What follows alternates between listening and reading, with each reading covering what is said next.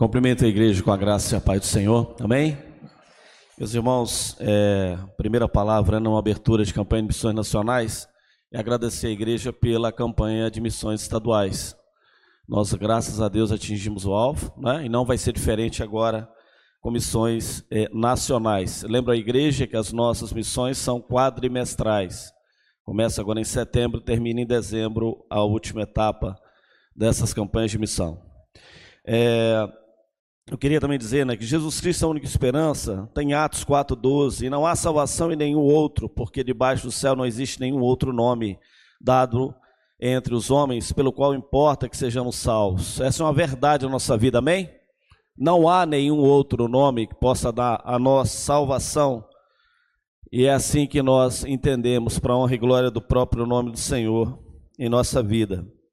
Eu quero falar um pouco sobre atos de amor que é a razão dessa, dessa mensagem de hoje, que tem tudo a ver com levar Jesus Cristo como sendo a única esperança ao coração que não tem. O maior ato de amor que você possa fazer por alguém, levar o próprio amor de Cristo. Então eu quero trazer para você aqui uma visão dentro de o capítulo do amor, né? 1 Coríntios capítulo 13, no verso 1 a 13, nós vamos nós vamos não vamos ler agora, tá? Mas eu quero falar um pouco sobre atos de amor. Pessoal, atos de amor estão acontecendo. Glória a Deus. Amém? Porém, ele tem uma característica. É um projeto? Não. É um programa? Não. É a razão da existência da igreja? Sim. Atos de amor acontecem de forma silenciosa mas de forma impactante na vida do, daqueles que necessitam ser salvos, daqueles que necessitam do nosso amor, daqueles que necessitam do suprimento material. É a ação efetiva do crente na vida do outro. Ato de amor é isso. Agora acontece sim, posso dizer para vocês, nos últimos três meses, quase 300 cestas nós já doamos. E a doação não é essa doação de chegar e entregar e ir embora. Não, eu tenho, tenho tido relatos de pessoas que estão acompanhando, as pessoas estão sendo assistidas, e o Evangelho está sendo divulgado, está sendo falado, está sendo proclamado, e vidas estão sendo transformadas. Nós estamos com as ações do HMC1, Hospital Mascunha 1. Quem está indo lá está percebendo o mover de Deus todo o tempo. A doação dos cobertores, foram mais de 160 cobertores. Eu quero falar isso para vocês porque essas são as ações macro, visíveis. Agora, quantas ações e atos de amor vocês tiveram e não está sendo divulgado aqui, não vão ser divulgadas aqui? Espero em Deus que as ações macros da igreja sejam o reflexo de que cada um de nós estamos fazendo de forma formiguinha, um pouquinho, de cada vez. E é por isso que eu quero contextualizar essa mensagem para dizer qual a mola propulsora, o que faz você praticar um ato de amor. E qual a qualificação desse ato de amor? Como é que ele é qualificado? Vamos agora ler 1 Coríntios capítulo 13. Desculpa. Do verso 1 ao verso 13 o chamado capítulo do amor, Paulo escreveu esse, esse capítulo, gente, para centralizar o povo de Coríntios, que faziam muitas coisas, mas muitas vezes esquecia do essencial. Se não houver amor, de nada adianta. Se você não fizer nada com a essência do amor de Deus, de nada adianta. Se você não fizer com a intencionalidade de proclamar o amor de Deus, de nada adianta as suas ações são inócuas, pelo ponto de vista de proclamar Jesus como sendo a única esperança. É nesse ponto que eu digo para você. Amor e o dom supremo de Deus. Ainda que eu falasse as línguas dos homens e dos anjos, se não tivesse amor, serei como bronze que soa, ou com símbolo que retine. Ainda que eu não tenha o dom de profetizar, ainda que eu tenha o dom de profetizar e conheça todos os mistérios e toda a ciência, ainda que eu tenha tamanha fé a ponto de transportar os montes, Se não tiver amor, nada serei. Ainda que eu distribua todos os meus bens entre os pobres, e ainda que eu entregue meu próprio corpo para ser queimado, se não tiver amor, nada disso aproveitará. O amor é paciente, é benigno, o amor não arde em ciúmes, não se ufana, não se ensoberbece, não se conduz inconveniente, não procura seus interesses, não se exaspera, não se ressente do mal, não se alegra com a injustiça, mas regozija-se com a verdade. Tudo sofre, tudo crê, tudo espera, tudo suporta, o amor jamais acaba, mas havendo profecias desaparecerão, havendo línguas cessarão, havendo ciência passará. Porque em parte conhecemos e em parte profetizamos. Quando, porém, vier o que é perfeito, então o que é em parte será aniquilado. Ainda que eu era menino, falava como menino, sentia como menino, pensava como menino. Quando cheguei a ser homem, desisti das coisas próprias de menino, porque agora vemos como espelho, obscura, obscuramente. Então veremos face a face. Agora conheço em parte, então conhecerei como também sou conhecido. Agora, pois, permaneçam a fé, a esperança e o amor. Estes três. Porém, o mais importante deles, porém o maior deles, em outras versões, deste é o amor. Amém? Glória a Deus. Deixa eu substituir. Então, porém, o mais importante desse é o amor. Vamos orar mais uma vez. Senhor Deus eterno Pai, usa toda a minha instrumentalidade, Senhor, tudo que sou, meu intelecto, Pai, cativa ao Senhor, que a sua mensagem prevaleça, Pai, que eu diminua, que o Senhor cresça em mim. Nesse momento, na sua mensagem. Essa oração eu faço, perdão dos meus pecados em nome de Jesus. Meus queridos, aqui Paulo nos ensina, né? a palavra nos traz aqui que o amor é paciente, é benigno, não arde em ciúmes, não se ufana, regozija com a verdade, tudo sofre, tudo crê, tudo espera, tudo suporta, o amor jamais acaba. Mas como colocar esse amor em prática? Como é que você coloca esse amor em prática? Um amor que não traz nada para si, mas sim para o outro. Um amor que cumpre o mandamento maior de Deus: amar a Deus sobre todas as coisas e ao próximo como a ti mesmo. Aí vem uma pergunta: você está amando o próximo como a ti mesmo? Você realmente ama as pessoas como a si mesmo? E muitas vezes a gente não conhece, sendo o amor de Deus, como é que muitas vezes nós nem nos amamos. Como vamos amar alguém? Essa é uma reflexão.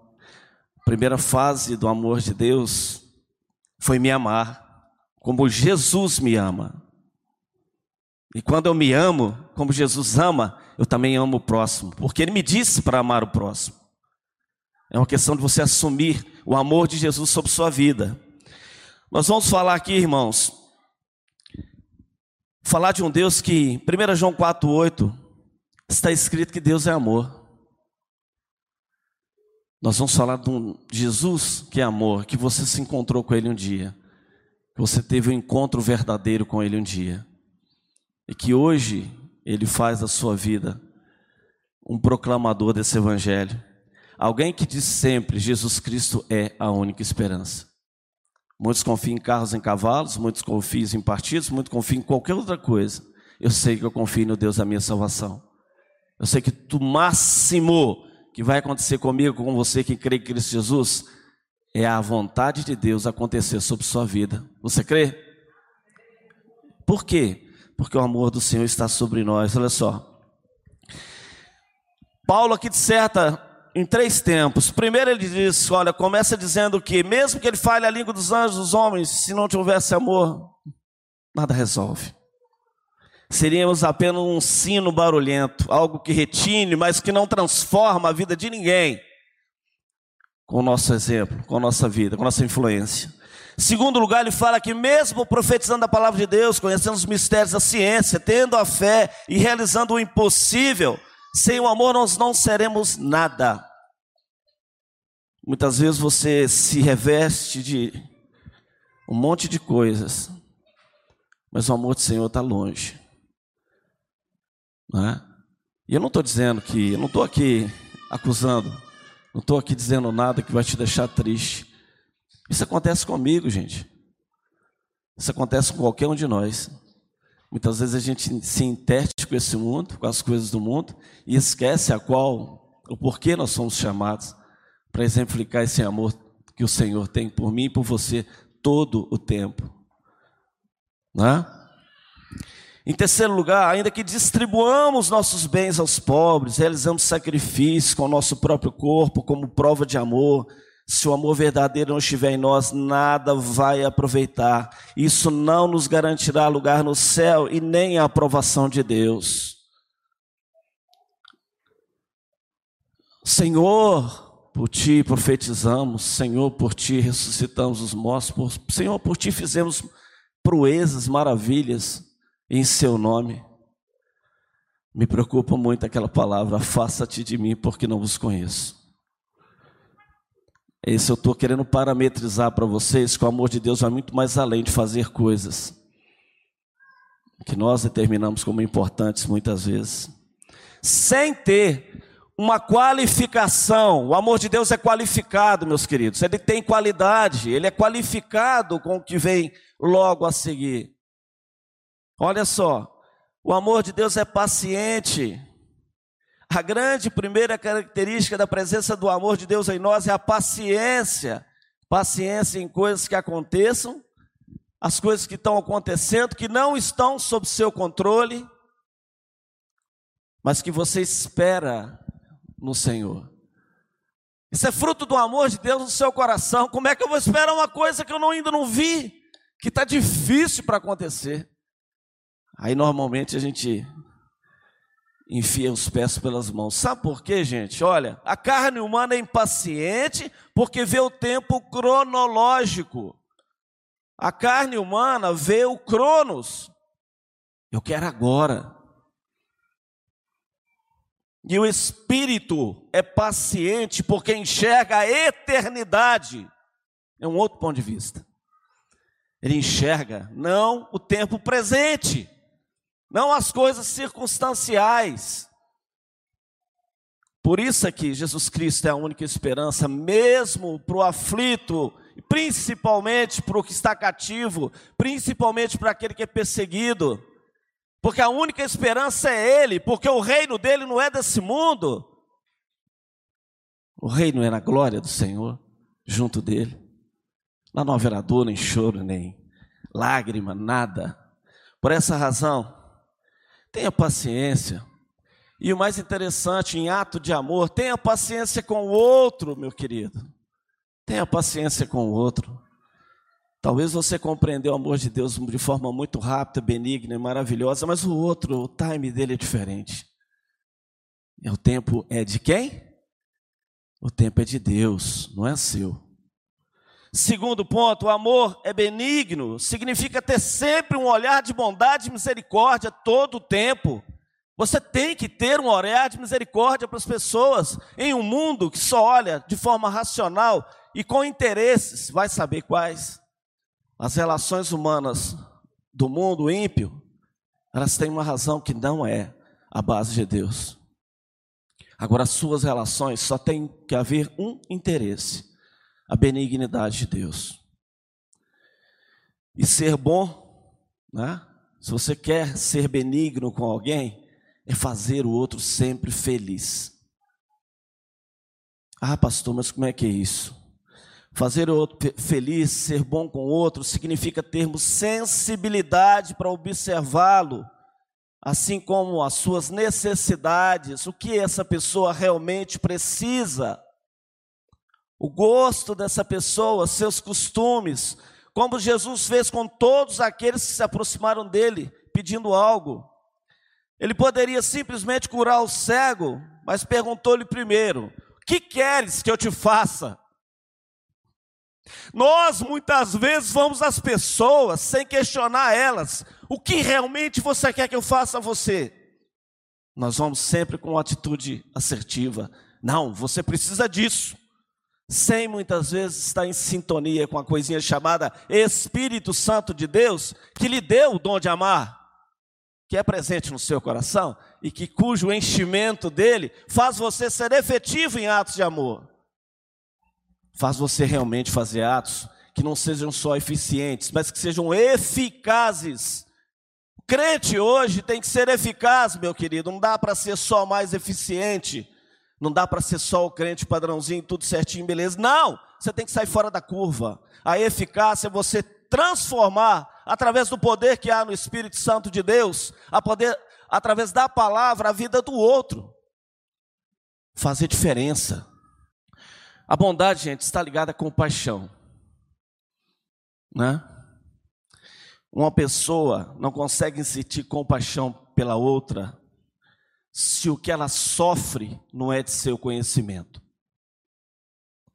Muitas vezes você quer trazer para a pessoa uma cesta, você quer trazer para a pessoa qualquer outra coisa que seja necessidade dela, mas o que ela precisa é de um ombro para chorar. Ela precisa de ouvir as dores que ela tem, da profundidade do coração. Gente, o material, ele é visível, mas o espiritual, só o Espírito Santo pode te mostrar. Só o amor do Senhor presente na sua vida vai ter sensibilidade para poder perceber esse amor. E a base do egoísmo hoje é não ter compaixão. Sempre foi, né? O amor não arde em ciúmes, gente. Ciúmes quer dizer zelo em, em, em grego. Não sou muito bom de grego, não. Tem um seminarista vaguinho, não, Vaguinho? Mas eu passei por essa matéria e sei, mas zelo. O que quer dizer isso, gente?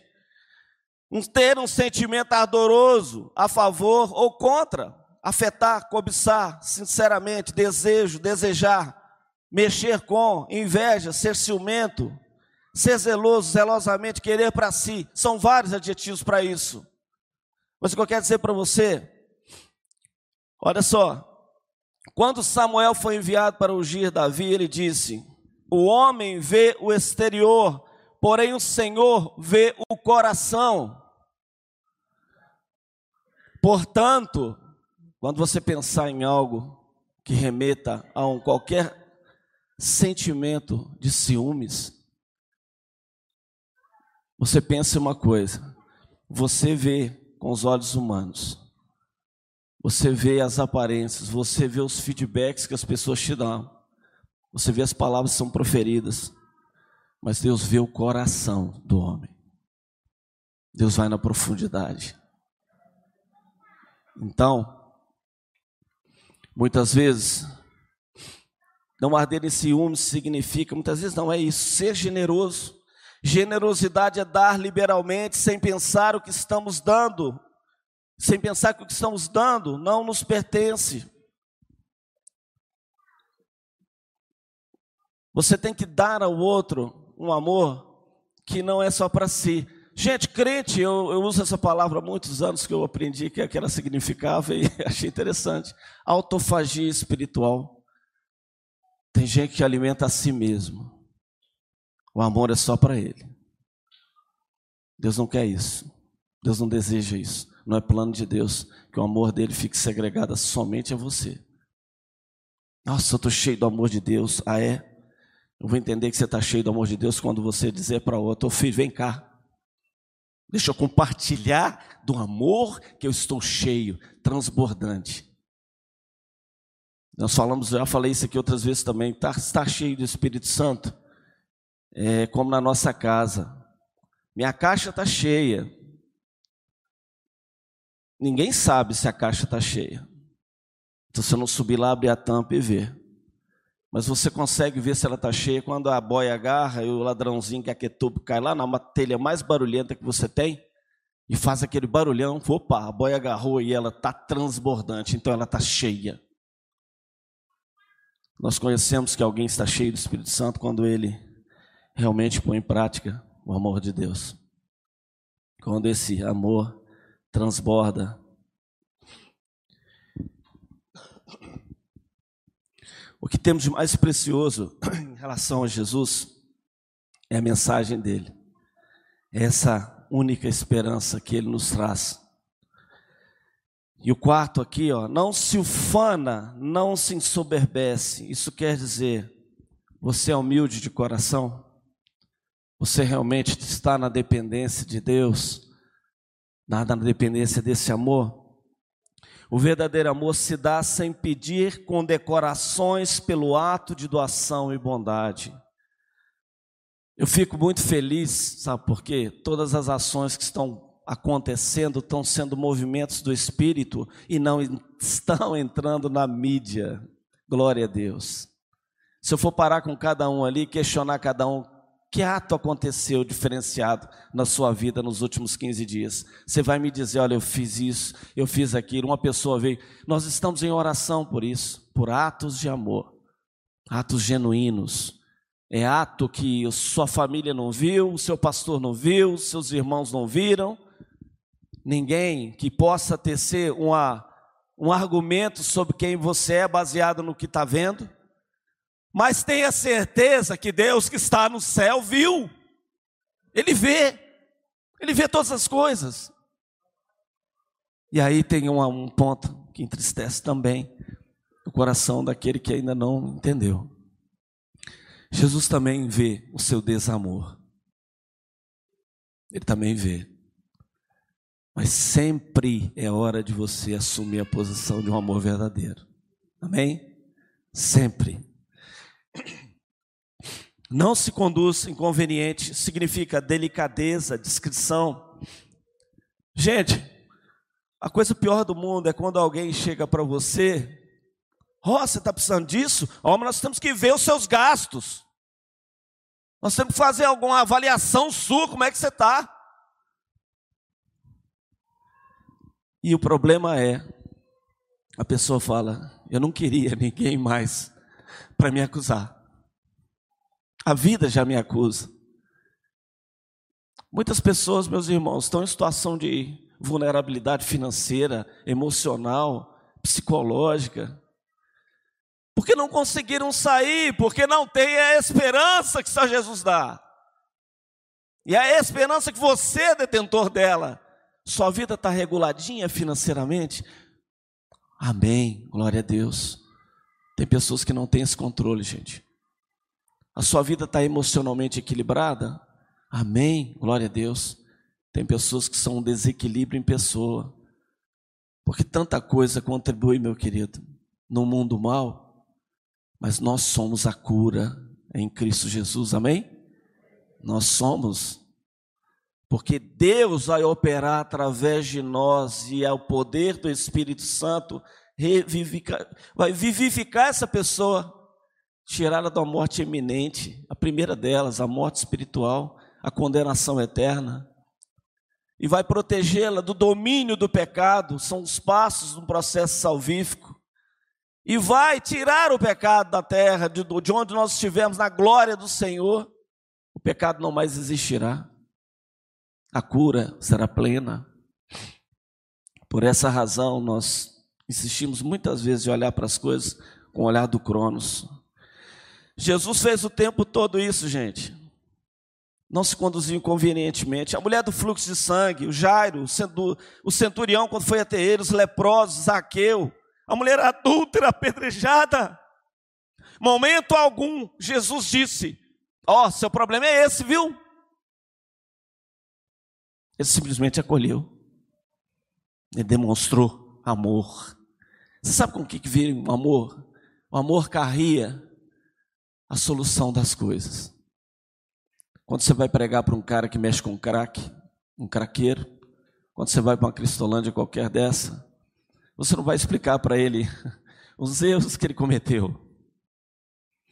Você vai explicar para ele que Jesus transforma. Amém? Essa é a essência do amor, é a essência da sua existência e da minha. Proclamado esse amor. Jesus teve sensibilidade, Jesus não ridicularizou nenhum deles, pelo contrário, teve a sensibilidade para com eles, soube se portar convenientemente, soube amá-los primeiro. Porque se eu for avaliar na minha vida de onde eu saí, Jesus me amou primeiro. Se fosse olhar por mim, se fosse olhar dos meus erros que eu ainda continuei cometendo, e ele foi num processo gradual e progressivo da revelação de Deus, o processo salvífico, ele compreende também um, um processo chamado santificação. A cada dia, ele é gradual, ele é em degrau, vai aumentando aos poucos e é progressivo, caminhando na direção da plenitude do amor de Deus. O ser de meus imitadores, como eu sou de Cristo, assim arrogou Paulo com toda razão, na obediência que ele tinha a Deus, em fazer todas as suas conforme a vontade de Deus. Sexto ponto, não procura seus interesses. Isso quer dizer, entrega-se. Quem ama não se preocupa se amar o outro vai dar lucro, retorno, benefício. Vou ficar bem na fita. Quem ama não tem esse tipo de ponto de vista. É saber suprir a necessidade do semelhante sem ver nele um investimento para o futuro. Pessoas não são contas de poupança, meus queridos. Não vão dar rendimento posteriormente. Muito pelo contrário, você vai iniciar o trabalho como uma pessoa expressando o amor de Jesus e você vai ter um trabalho árduo pela frente. Somente o amor de Deus te mantém nessa direção. Somente a perspectiva que essa pessoa chegue à glória do Senhor contigo, que vai te manter. Por isso que o único combustível do crente, a maior importância de todo, de tudo que somos, é o amor do Senhor. Que está presente em mim e você através do Santo Espírito, que foi outorgado, foi a garantia que Deus deu, foi o penhor da glória dele em nós é o penhor, foi não é. Então não pense em pessoas por interesse. Ah, eu vou falar de Jesus, ela vai se converter e vai para a igreja e vai desenvolver, ela tem um potencial enorme. Nós podemos anelar, porque todo mundo anela no coração. O problema é que você cria expectativas sobre as pessoas e elas não estão preparadas para atender às suas expectativas. Elas estão preparadas para atender às expectativas de Deus, do Espírito Santo. E passa por um processo de rompimento de muitas coisas. Eu não fui você, qualquer um aqui que foi convertido ao longo do caminho, que tinha uma vida completamente diferente da vontade de Deus não mudou da noite para o dia. Se Jesus nos colocasse na presença de tudo que precisamos mudar, nós sucumbimos, nós não aguentamos. Você derrete. Se Deus for alterar completamente o seu estado. Por isso ele diz: venha como está. Por isso ele nos orienta. Não exaspera a palavra nos diz não exaspera, significa tolerância. Que coisa difícil sermos tolerantes com a lentidão dos outros, com os hábitos e costumes, até mesmo com sua ansiedade e estresse, pois muitas vezes nos afetam e tiram nossa paz de espírito, nossa vida. Falar de Jesus para determinada pessoa é difícil, mas que pessoa completamente avessa eu falo, eu falo, eu falo, eu falo, ela faz o contrário. Depois me liga e pede socorro, e eu tenho que ir lá. Eu tenho que socorrê-la. Tenha tolerância, meu querido.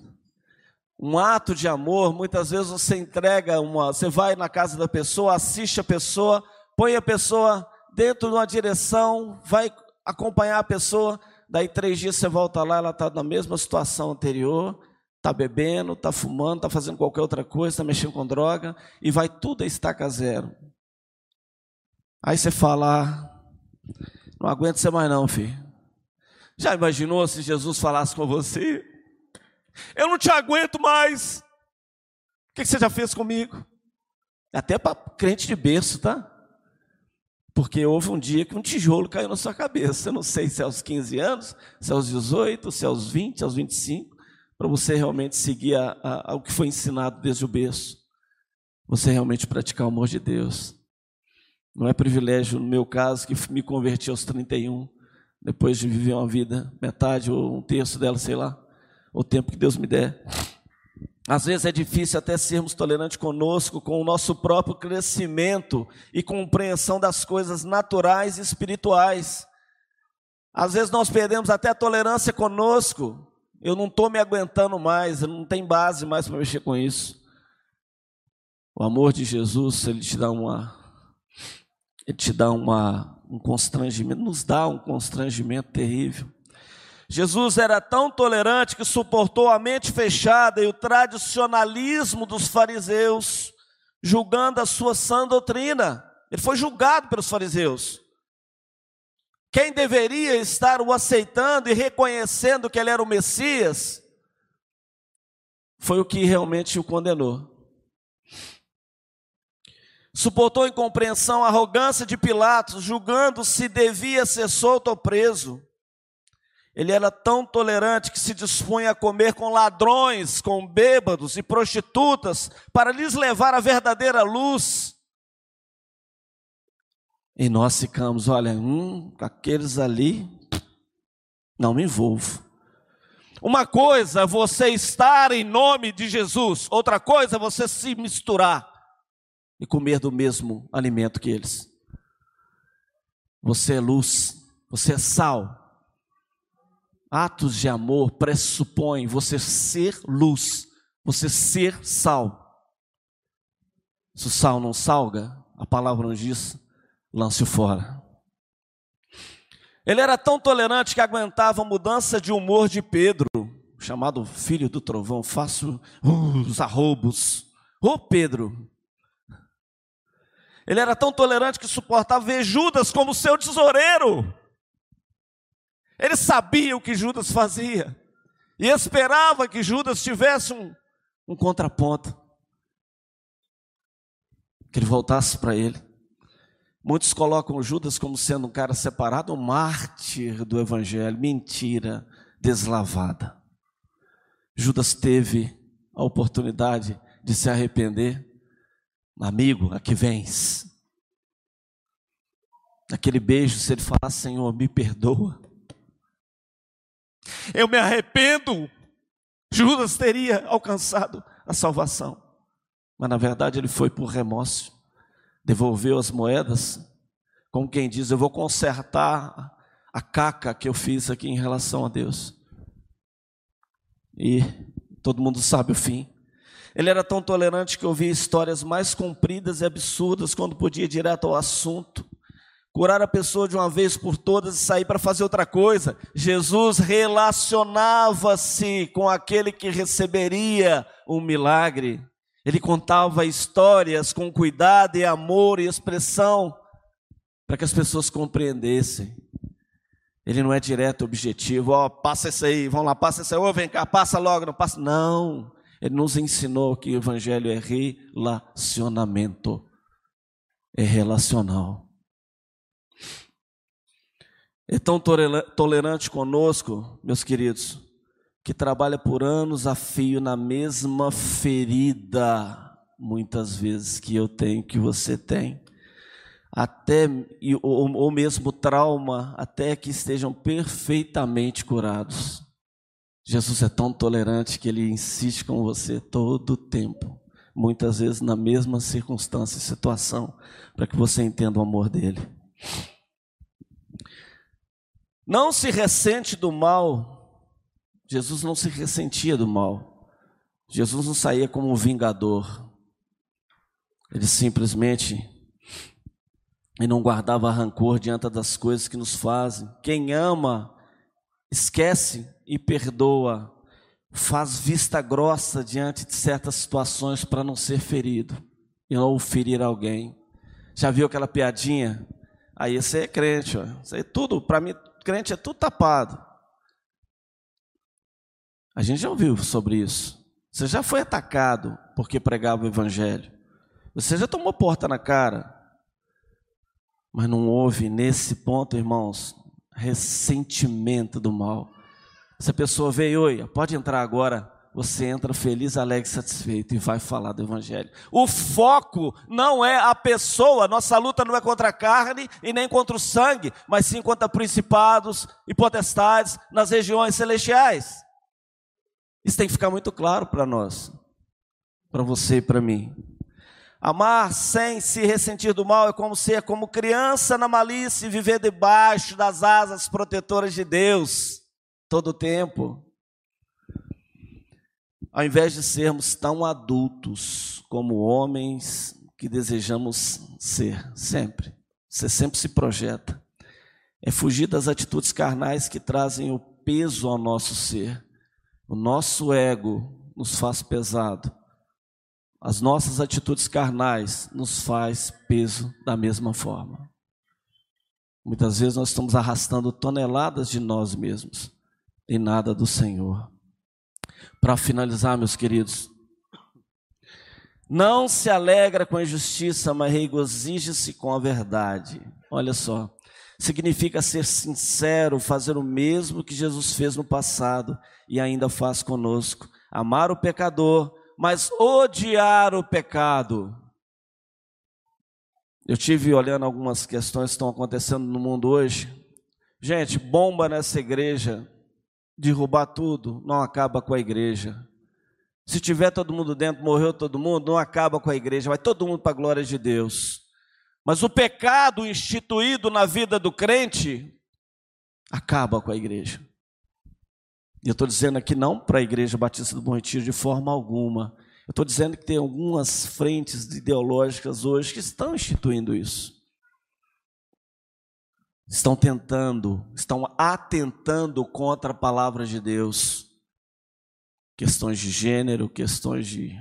Vocês sabem muito bem aí do alfabeto. Então, eu quero dizer para vocês que a verdade é a verdade, ela não tem negociação com ela. E você tem que estar pronto a sustentar a verdade de Deus, não facilitar, não distorcer, não se ajustar para salvar a sua pele. Muitas vezes nós tentamos nos salvar condenando outros à perdição eterna. Muitas vezes nós tentamos salvar a nossa teologia, mas levando um monte para o inferno, sem confronto. E eu não estou falando de briga, de luta, eu estou dizendo de o que Jesus fez. Na verdade, viver em verdade é vivenciar o verdadeiro arrependimento e mostrar que esse arrependimento aos que estão no caminho errado mostrar esse arrependimento até que possam gozar a intimidade com o Senhor e viver a verdade absoluta de Deus.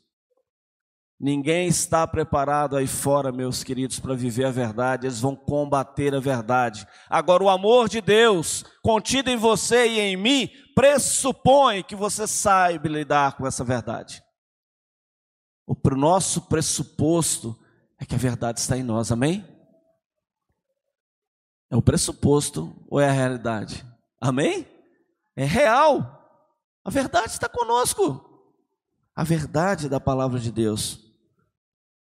Se você não crê que você é um arauto desse evangelho, se você não crê que a espada, quando você vai em Efésios capítulo 6, verso 10, capaceta da salvação, coraça da justiça, cinto da verdade, que é a palavra de Deus, os pés calçados com o evangelho da paz, o escudo da fé, que com ele os dados do maligno são aniquilados, e a espada do espírito, que tem dois gumes, porque primeiro corta a mim. Eu não posso dizer algo para vocês ao qual eu não estou vivendo. Ninguém dá o que não tem. Ninguém fala com autoridade daquilo que não vive. Ninguém consegue expressar o amor de Deus se não vive de forma plena. Ah, pastor, mas é impossível viver de forma plena. Você já parou para aquela oração maravilhosa? É, eu vejo que a chave do amor, eu quero fazer um outro gancho, é um gancho que eu vou dizer aqui. Pai, perdoa as nossas dívidas, assim como nós perdoamos a quem nos tem ofendido.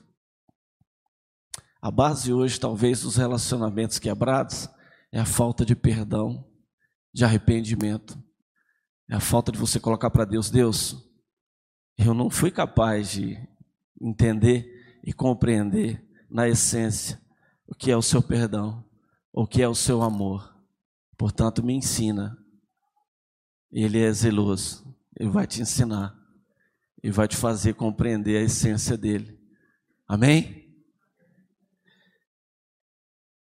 Eu quero deixar uma dica para vocês para encerrar, em atos de amor e qualquer situação que você vai conduzir ao longo da sua vida.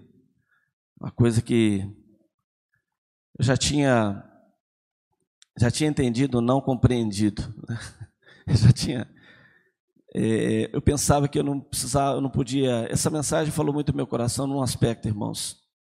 Uma dica que veio, olha, se você não sabe como amar uma determinada pessoa, eu não sei como eu amo determinada pessoa, determinado alvo evangelístico, determinado alvo de oração. Tente perguntar a ela como ela quer ser amada. Tente arriscar isso. Tente perguntar a ela como ela se sente amada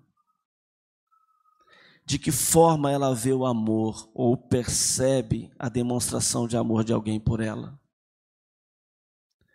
Você pode se surpreender com a simplicidade da resposta. Talvez ela não esteja sendo tão exigente quanto você está pensando. Pelo contrário, sua necessidade pode mais ser mais simples do que você possa imaginar. Já experimentou perguntar para alguém o que realmente essa pessoa precisa? No amor? Eu tenho certeza que você vai pegar uma pessoa completamente quebrada, completamente destruída. Mas ela pode virar para você e falar assim: olha, me dê um abraço, me dê um afago, converse comigo, gaste 10 minutos me ouvindo. 20 minutos, uma hora. Expressar o amor de Deus, irmãos, é muito mais simples do que nós complicamos. Amém? Que o Senhor possa nos ensinar todo o tempo sobre esse amor e que essa palavra ache, ache, no seu coração morada. Amém? Vamos orar ao Senhor. Vamos agradecer ao Senhor por essa mensagem e que o Senhor possa agir em nosso coração todo o tempo nesse propósito. Senhor Deus eterno Pai, Pai amado, Pai querido, glorificamos teu nome, Senhor, e agradecemos a ti, Pai, por todas as coisas. Em especial, Senhor, que nesse momento, a partir, Senhor, dessa palavra maravilhosa que o Senhor me sinistrou em nossos corações, ó Pai, que o Senhor nos mostre, Senhor Deus, onde estamos errando na expressão do seu amor. Que o Senhor nos mostre, Senhor Deus, quais os atos de amor que o Senhor quer que nós façamos.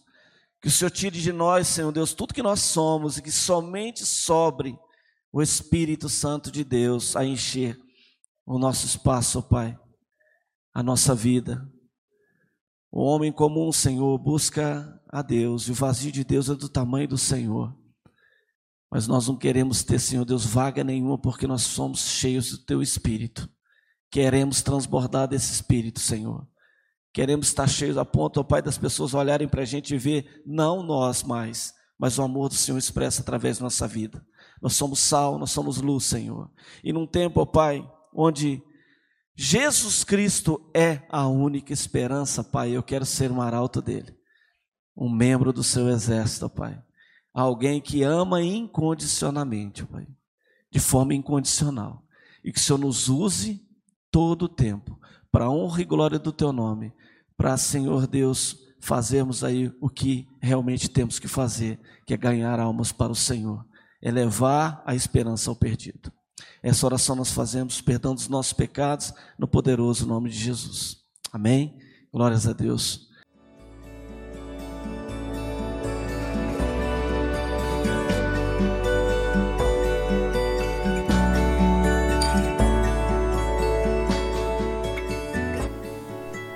Igreja Batista do Bom Retiro tem plena convicção de que a palavra de Deus é poder para salvar e transformar vidas. Nosso desejo é que essa mensagem tenha alcançado seu coração. Para saber mais sobre quem somos e em quem acreditamos, acesse ibbrpatinga.com.br.